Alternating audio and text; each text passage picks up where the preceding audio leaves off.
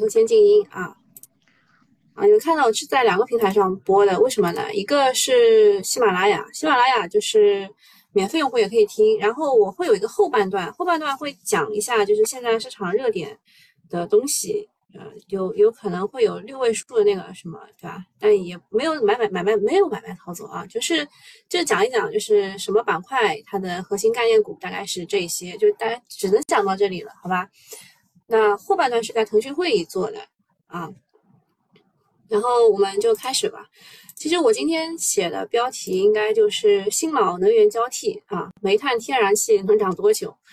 我昨天看了中信证券的一份研报。真的是大失所望啊！就是他们真的是什么涨写什么，对吧？他就没有一个提前预判的啊！就是这一批人呢，就就只能 pass 掉啊，只能 pass 掉。而且他写的非常的啊，非常非常非常非常非常的让我失望。就是，就你你可以看一些他他的这个说法啊，没我我没有说错吧？对吧？中信证券写的，他怎么写的？他说。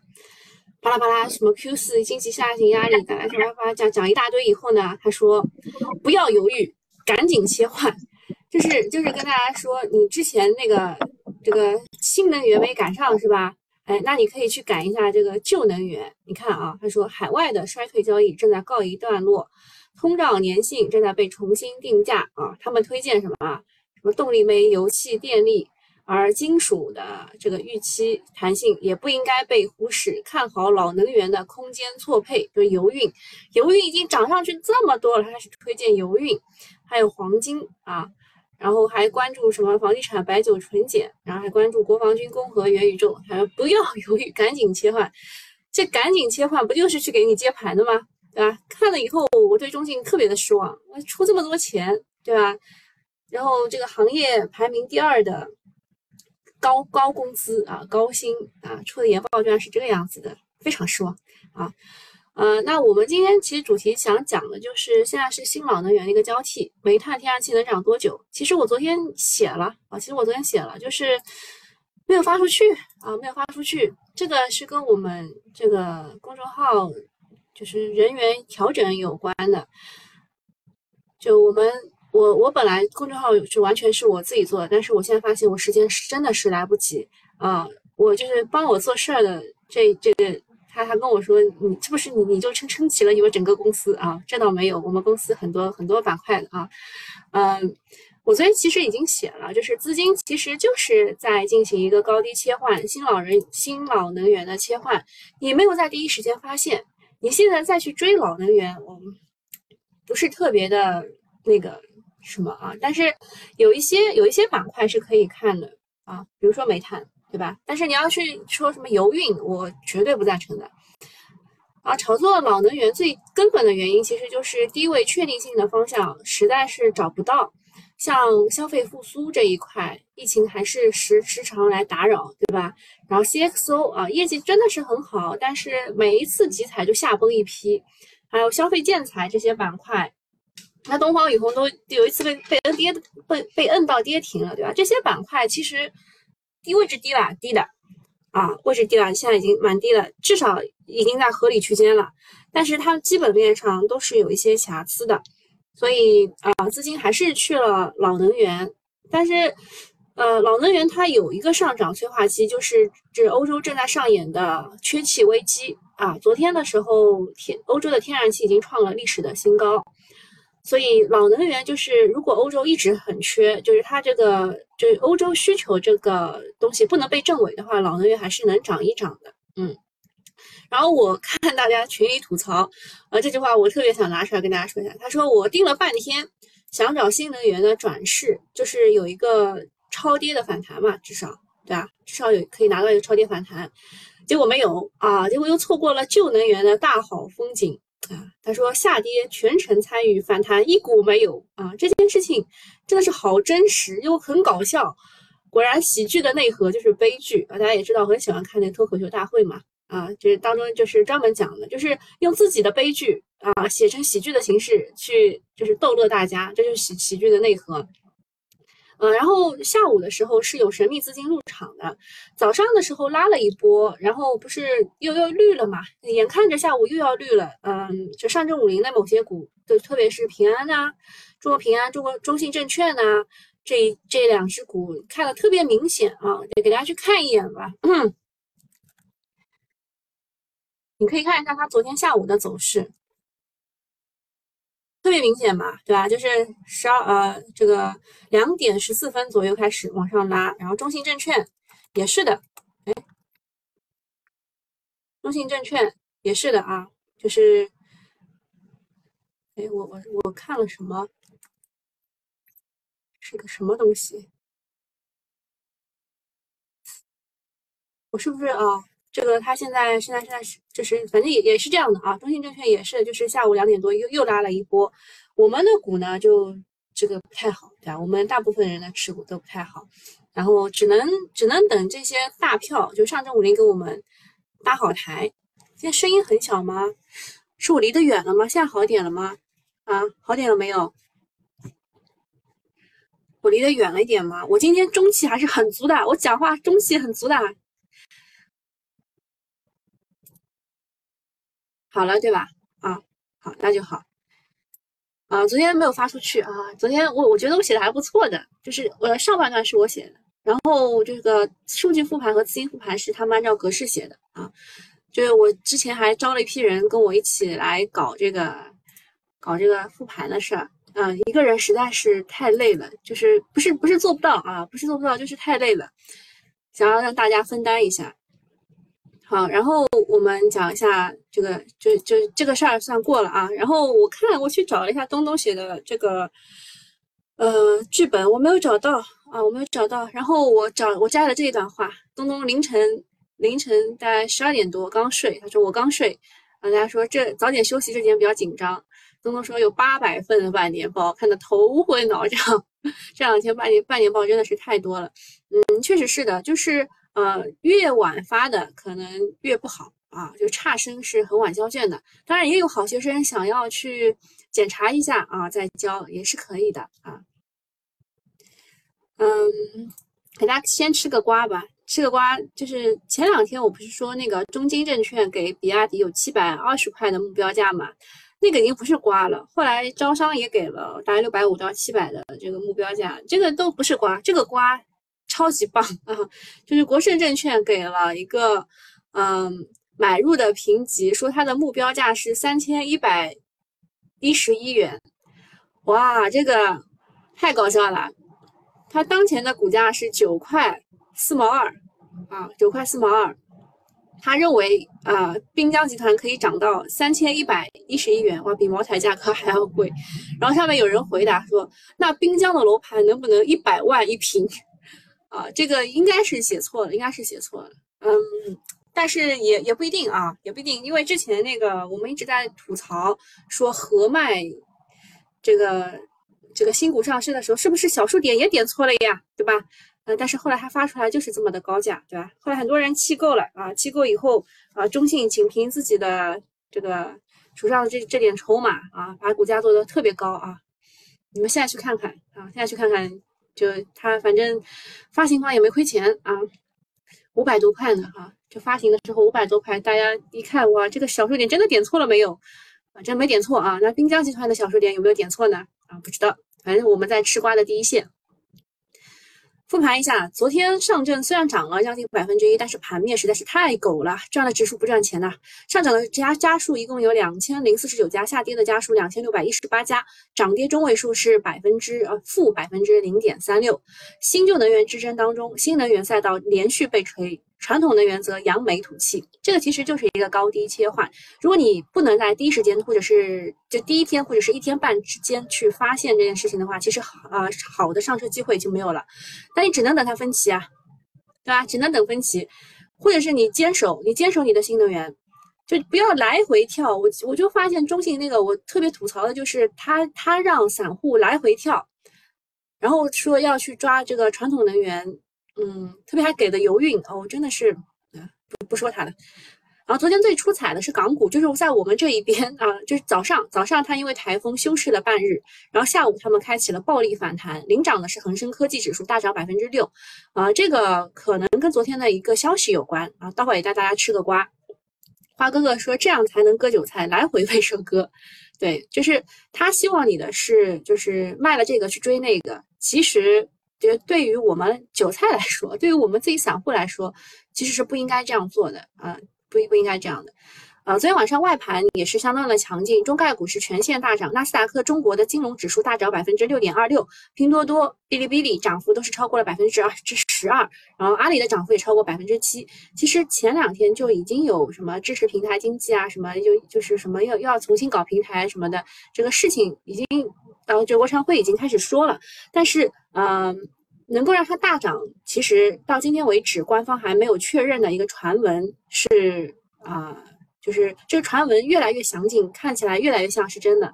我在九九八群里面给你们发了这很详尽的一个新闻，那我在这里总结一下吧。好，就是它是没有官方证实的，但是是有呃接近官方人士的相关人士啊表示的。这个目前的说法呢是说中方会把海外上市的这些公司的资料放到中国香港。然后美方会派出相关的审计监管机构到香港市场去查阅这些公司的呃审计底稿。它的那个原文就是已经是怎么说的？就是说，就是美方啊，这个叫 P O 什么 C C O B 啊，就是他们那个呃美方的那个监管机构啊，他们那个女领导啊，是个女领导，她说 We all pack it。就就是她她说我们都已经整理好行装了啊，准备就可以直接去了，就是可能九月份就可以来了啊，九月份就直接就来了，啊，就来去查这些公司的审计底稿。由于双方应该是属于各自做了一个友好的让步，最终应该是能够妥协啊。这条消息是在海外媒体正式报道了，当然所谓就用的是所谓的知情人士的名义来发布的，官方呃就是指这个中美双方的监管机构都没有给予直接的回应。啊，所以到底是真是假呢？从最近近期的一系列的动作来看，就是前天啊，应该是前天国常会，呃，是昨天啊，昨天是前天开的会，但是昨天出的消息，嗯，就这样说吧，就是国常会说要支持平台经济，再往前是央企的中石油、中石化这些公司退市。从审计底稿的事情来看，应该是差不多啊，就是先放个口风嘛，先放个口风出来告诉你。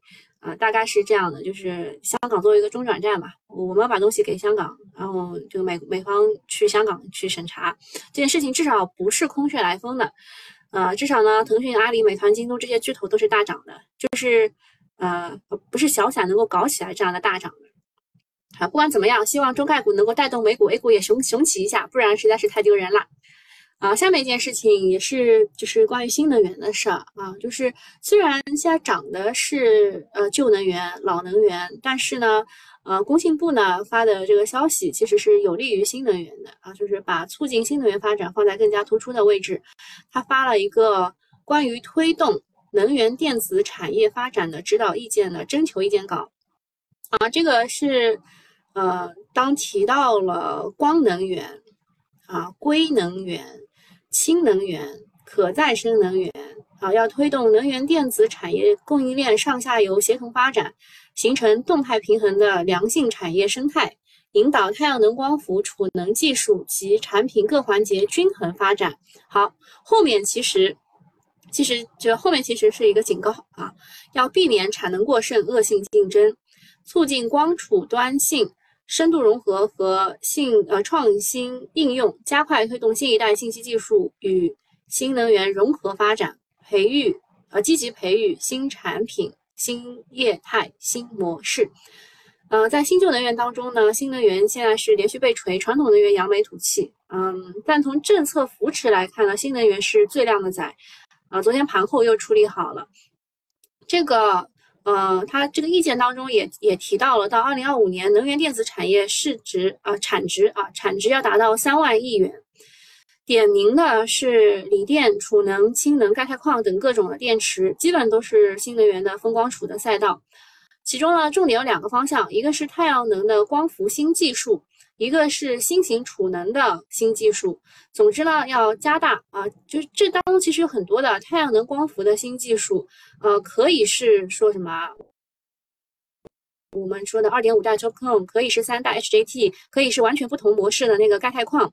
我正好就是周三的时候是跟大家讲过钙钛矿的，是吧？然后那个 TOPCon 是上上周跟大家讲的，然后上周讲的是热泵，对吧？这都都有都有印象的啊。那个热泵其实是这个光热储能当中的一环，这都是一些新技术，对吧？太阳能光伏的一些新技术，然后新型储能的新技术，昨呃就周三的时候还正好有人问了。他们问的是钠离子电池，我说除了钠离子电池，其实还有钒的钒离子的液流电池，还有各种储能。那你你就你们问的这两这这俩吧，是这个电化学储能啊，电化学储能。呃，那还有一些是机械储能的，比如说我们最早用的是这个抽水蓄能，后面不是还会有啊？昨天九九八用户也来问了，问这个飞轮储能，其实这些都不是很成熟啊。不是很成熟，但是它是一个新型技术，也是可以炒的，对吧？总之呢，要要继续加大对新能源技术的支持力度，保持住优势。这文件正式落地，是新能源技术的纲领性文件，意义还是挺重大的。之前新能源火爆的时候，学习了很多新技术，什么激光转印啊、光伏镀铜等等。可惜啊，这个终于搞懂了，却迎来了暴跌，真的是造化弄人。那看看现在这个新技术能不能再有一波反抽？嗯。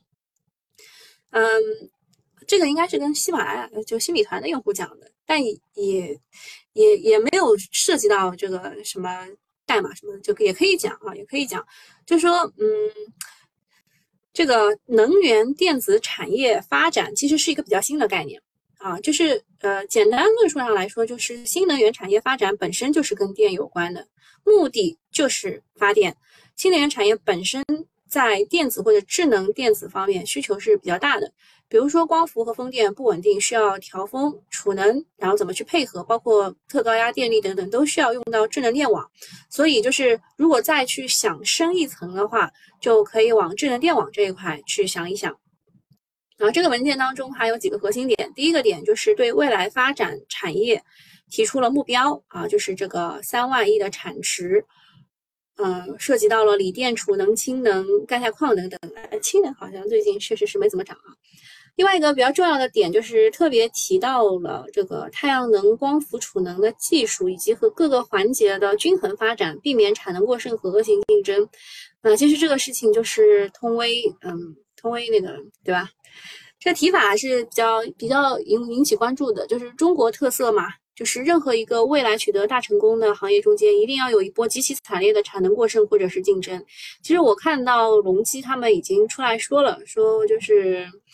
就他们已经预计到啊，预计到是这样的一个情况，然后，嗯，降价嘛，对吧？通威和隆基他们的降价，其实呃，如果是缓慢降价的话，就是大家都能承受啊，行业龙头都能承受。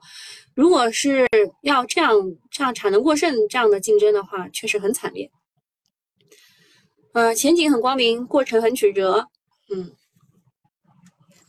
这个过程当中，个人个股投资是巨大的风险啊。然后再讲一下白酒，呃，昨天五粮液和汾酒都是发了半年报的，呃，上半年实现利润一百五十点九九亿，同比增长百分之十四。如果光看这个数据的话，还是不错的，嗯，就是就是五粮液对五粮液五粮液来说，它的呃业绩还是不错的，嗯呃，这个营收是增长百分之十二点一七啊，然后利润增长百分之十四点三八。但是如果你去看一下它的分分派来看的话，就是一季度的时候，它的净利润是一百零八点二三，二季度的净利润只有百分之四十二点七六，环比降了百分之六十啊。就是那这个二季度大家也是有，就因为疫情的扰动嘛，就是也有也有预期它应该会降一点啊。那么五粮液和汾酒，就五粮液的一季一季度和二季度比自己比完以后，它跟汾酒去比的话呢？嗯，五粮液是增长了百分之十四，嗯，汾酒是增长了百分之四十一，嗯，如果是看预期的话呢，五粮液是符合预期，汾酒是低于预期，但是总体问题是不大的。作为消费股的领头羊，白酒低迷了两个月，一是疫情影响，一个是之前舍得的业绩暴雷，把整个白酒股吓尿了，大家都怕有业绩雷啊。目前看的话是有点担心过度。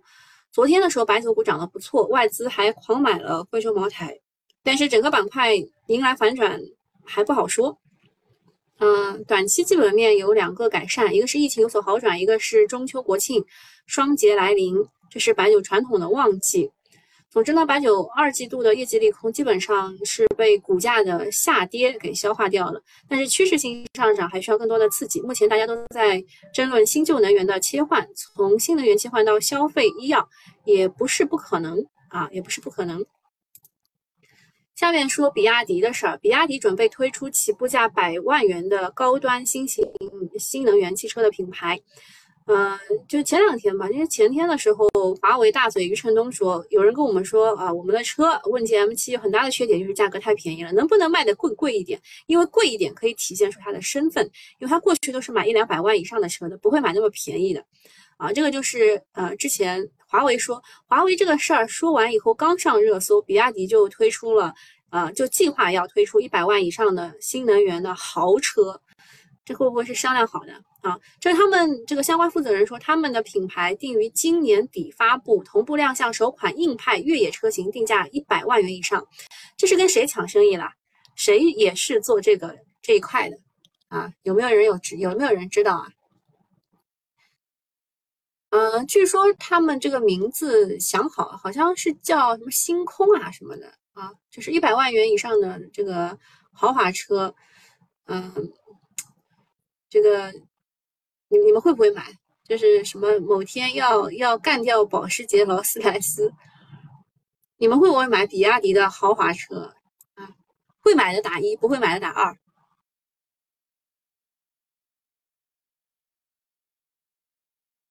嗯，旺旺人夫说中信反买别墅靠海。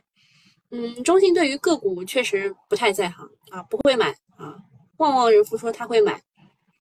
我觉得大家关注一下主播啊，对我又忘记分享直播间了，啊，大家就是呃，我们其他群里的朋友，呃，就看到看到的话就帮我分享一下直播间啊。嗯，这个大耳朵图图说他是比亚迪工程院的，所以他会买啊一百万的豪车，应该体体感会不错吧？啊，应该不错吧？法拉第未来，法拉第未来这辆车我都没没看过。哎，你们有没有乐视的股东想要去买法拉第未来的？会不会减钱一点？说什么中信多单加加大，就是大大的加了，中证一千大减。呃，樊晨说会买，阿元也说会买，丧也说会买，这是在为出高端车造势。没有形成趋势或品牌认知度之前都不买啊。樊晨说没钱无所谓，喊口号都买啊，这样的好吧？望人夫说不会不会难看啊啊！我们看一眼这个这个煤煤煤煤炭，我真是服了啊服了。然后还有什么？我们去看一下今天涨得比较好的是什么？第一个是工业气体啊，这个这个我也没什么好吐槽的，就是嗯，就是忽悠不懂的人吧，就是嗯，那个昨天也讲了，就是对于碳排放的统计啊，他们炒了这一家，这真的是忽悠不懂的人。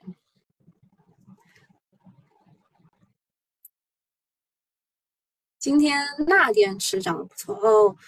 这个，这个也也不能算好。烟草概念的话，顺浩它是有一个消息的啊，这个可以讲吗？啊，我不是很确定啊。我我可以告诉你们，就是它是有一个消息的啊。顺浩它是子公司，子公司可以可以卖那个，就是电子烟代加工啊，就是烟草专卖的许可证拿到了，所以它今天会大涨。啊，就涨这个是有原因的，对吧？没有无缘无故的上涨。啊，第三代半导体这一边也涨，但是之前跌的很厉害啊。热泵啊，热泵的话，万和的话，它也是有消息的。它昨天为什么可以在热泵当中异军突起呢？也是有消息的。嗯，没想到啊，我这没写吗？我应该写了。呃，万和的话是这个半年报增长，然后再是空气储能啊这一块，热水器出口受益，还有集成灶。啊，我不能讲太多，我怕会被警告。大耳朵图图说实车很帅，不是还没有出来吗？啊，难道是啊内部消息吗？啊，我们居然有内部消息啊，就是这个一百万的车很很帅。啊，然后看一下个股吧。哎，最近最近这个最近那个新股好像好像还行啊。只有只有昨天那个破发了，昨天科创板那个股是破发的。哎呀，说实话，科创板真的是太差了，就是在大家都在狂涨的过程当中，呃，就是至少 A 五零在狂拉的过程当中，科创板是绿的，啊，还是跌百分之一。昨天看的看的很心惊啊。嗯，盈方微昨天是想要第一天没成功，今天继续就是以接近跌停开盘。其实这个当时我我看的时候，我就觉得怎么这么能忽悠人？说什么最便宜的，啊，什么半导体股，对吧？什么摘摘帽摘帽股等。然后韶能是今天也是复牌的啊，至今今天是复牌的，啊，也是不行啊，今天也是跌停的。嗯，看看现在跌的比较多的，哎，没想到啊，这个油油服。就是可燃冰什么页岩气，这全全部都是油服概念呀，对吧？粮食也开始跌，就前两天很厉害的股都开始跌了。航运对吧？航运，航运是有点哦，这个长久物流要稍微讲一下的。啊，在这个油运当中啊，只有这一只股是呃没有突破前高，然后呢，就是你一看就知道它是只庄股嘛，对吧？嗯。我也我也没什么好讲的，生物智能，生物智能的话，啊，就是因为韶能带带的带崩的，也没什么。汽车拆解，体育概念，嗯，数源的话，之前不是吹说这个它有一个五 G 的通信壳嘛，对吧？然后就哐哐涨了一波，以后现在。又跌了啊！他说什么华为呃绑定华为手机组合销售还可以减两百块，你们会买一个这个手机壳吗？五 G 手机壳，我感觉我我不会买吧，就感觉像这个就乱吹乱吹的概念。水产品，水产品国联好像是有消息的，前两天是说它的预制菜业务什么有反转。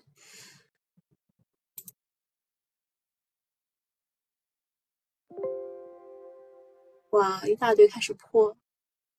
今天高开不算是一个好事儿啊，不算是个好事儿。无线耳机 OLED 啊，那就是今天今天先冲的是消费电子这一块的，确实该涨了啊，确实该涨了。就是昨天立讯的业绩出来以后啊。嗯，你们有没有看过立讯的业绩？就确实是，就资本都感受到了寒冬，然而苹果没有感受到啊。就是在这个立讯这个业绩不错的情况之下，应该是能够带消费电子稍微涨一涨的。嗯，好了，那今天这个免费用户就到这里啊，我有话跟付费用户说。好，呃，我们来看一下，看一下就是涨停的分析。其实有一些是可以不用看的，像什么万和电器啊什么的，全是就是资金狂拉的。嗯，有一个有一个股可以看一看的是新 ST 未来，呃，这个股我跟踪了一阵子，然后嗯，他是延期回复这个问询函过程当中是有一个反复的，他想要收购的是锂矿碳酸锂，所以我会去跟这个股。我个人认为它问题不大。啊，如果去做中线的话，它问题不大，可以可以看一看的，就是呃，ST 未来，但是就是它每每一次的，就是分歧分歧都是挺挺厉害的，然后接下来就会有几个涨停，就是你你想买买不进，你只能等它，你只能等它分歧，然后才能买进。就是现在已经是算是第三第三次上涨了，它最多有五次这样的上涨，所以就是能把握就把握住，把握不住就算了。然后神火股份的话，是我之前一直跟大家大家说的，就是它既有煤炭又有电解铝，就是这个股吧，呃，就是要跌肯定不会大跌，对吧？我们之前是在这个地方说的，对吧？就它在这里做了很久的这个上下上下，做了一个算是中枢吧，然后就往上，现在是在往上冲的过程当中。那我们按照横有多长，竖有多高来算的话，它还是嗯能。能稍微再冲一冲的啊，就是找买卖点很难。下一个公司大事的话，讲一下，嗯，讲下金奥。金奥的话，它要发可转债。这个金奥科技其实也是光伏的这个组件的龙头之一。广汽集团呢，它是不甘于给人代工啊，它要自己设立自主的电池公司，开展电池这个产业化建设项目，总投资一百零九亿元。嗯，这个这个公司，嗯，想法很好啊。然后他还和华为合作那个极狐嘛，对吧？但是说实话，就是效果一般，效果一般。呃，所以，但是他的车卖的还可以，就是就是。这第二季度吧，第二季度的车卖的还可以，就是稍微可以看一看吧。呃，其他的其他的没什么了。聚化股份稍微讲一讲。啊，利民股份起来了啊，这是我们昨天讲的，就是它是就是转战农药农药转战去做 lifts 啊。然后这个聚化的话，稍微讲一讲。聚化的话，它是有这个第四代的制冷剂。然后又有这个 PVDF，PVDF 也是用在电池当中的一个小众的材料，对吧？它的净利润也是挺好的啊，也是挺好的，可以看一看，可以看一看。白酒的话，其实我刚刚说的有点违心啊，是这样的，就是那汾酒和五粮液比，确实是五粮液稍微好一点，对吧？确实是五粮液好一点。那么五粮液呢，基金经理觉得这个业绩不差啊。就是二季度不是比一季度还降了百分之六十吗？但是基金经理觉得这个业绩不差，不算差。考虑到疫情的影响，然后第二季度同比呃同比这个收入啊能有百分之十的增长是不错的啊。但是呃看下来是呃 YYDS 是茅台，然后市场上认为呢双节来临，白酒企业会进入备战状态，一般呢中秋会。就是提前一个月左右备货，不少酒厂已经出台了终端动销政策，加大市场的费用投放力度。上半年白酒的动销比较弱，中秋会成为决定性啊决定全年销售业绩的重要时刻。从以往的经验来看，就是中秋这一次比较提前，而国庆就和国庆之间的间隔比较大，所以他们认为会有两次销售高峰，双节有望成为白酒销售的大年啊。然后又说它受通胀压力比较小啊，什么之类的。然后高端酒会比较受益。那么他在这边推的是贵州茅台和五粮液，但是我个人对五粮液这个牌子，呃，是心存疑惑的啊，是心存疑惑的。所以如果高端的话，那肯定就是贵州茅台，其他不看。然后次高端的话，舍得的话，业绩已经爆过雷了，它现在已经算是领涨领涨企业了。区域性的话，就是古井贡、洋河、金世源、银价贡。嗯，古井贡、银价贡，还有一个什么，就是安徽酒嘛，徽酒可以看一看。嗯，石油的话，昨天中石油和中海油都披露了半年报啊，中石油的净利润增速是五十五，毛利二十二，然后中海油增速是一百十六和毛利率的五十五。呃，然后之前我就是我应该是跟你们讲过的，就是中海油算是成呃这个。呃，海油的成本优势比较大，然后从这两组对比来看，你就可以真切的感受到了。这次海油还有一个中期派股，呃，按照 H 股的收盘价来说，它的股息率可以达到百分之六点五，啊，然后海油有年度分红率不低于百分之四十的承诺。假如它能够嗯下半年也也做到和就现在差不多。那么全年的利润是一千五百亿，分出去六百亿的话，股息率可以达到百分之十四。如果再加上一季度的特别派息，股息率就可以超过百分之二十。对于很多机构来说，还要啥自行车？就它了，对吧？所以呃，之前我看小小姐姐她跟我们分享过啊，因为她认识一些私募嘛，呃，她跟我们也分享过，就是中海油其实算是 A 股的一个呃长期持有标的当中不错的一只股，我个人也认同。呃，比如说我们现在知道了，比如说长江电力，对吧？长哎。长江电力对吧？我们现在也知道长江电力，它对吧？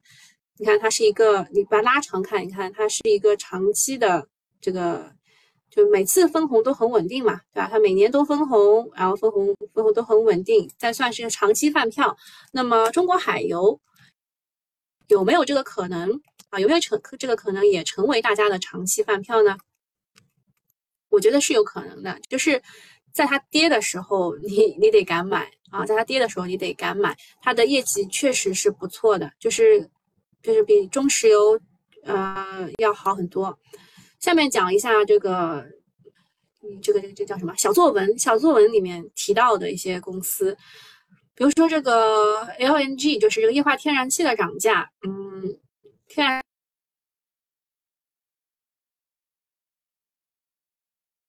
啊，隔墙售电啊，隔墙售电的话是。啊，这个机制会更完善啊，相关受益公司有这这个远光软件、新能科技等等。但是我们群里有人是是在远光做事儿的，他们也跟我们说了啊，就涨到十块钱以上，绝对是再也再也涨不上去了啊，大家小心一点，好吧？就是呃六块到十块之间啊，就是它它来回波动啊，那你低于六块或五块多的时候呢，你可以买啊，就这个都是内幕消息了啊。这也不是那种，就是就是大家叫约定俗成的消息啊。对，如果你一直盯它的话，你会发现的。那新能科技的话呢，它是，嗯，我我个人，我个人也不是特别喜欢。好，那今天就到这里了啊，今天就到这里了。我们去看一下我们昨天这个利明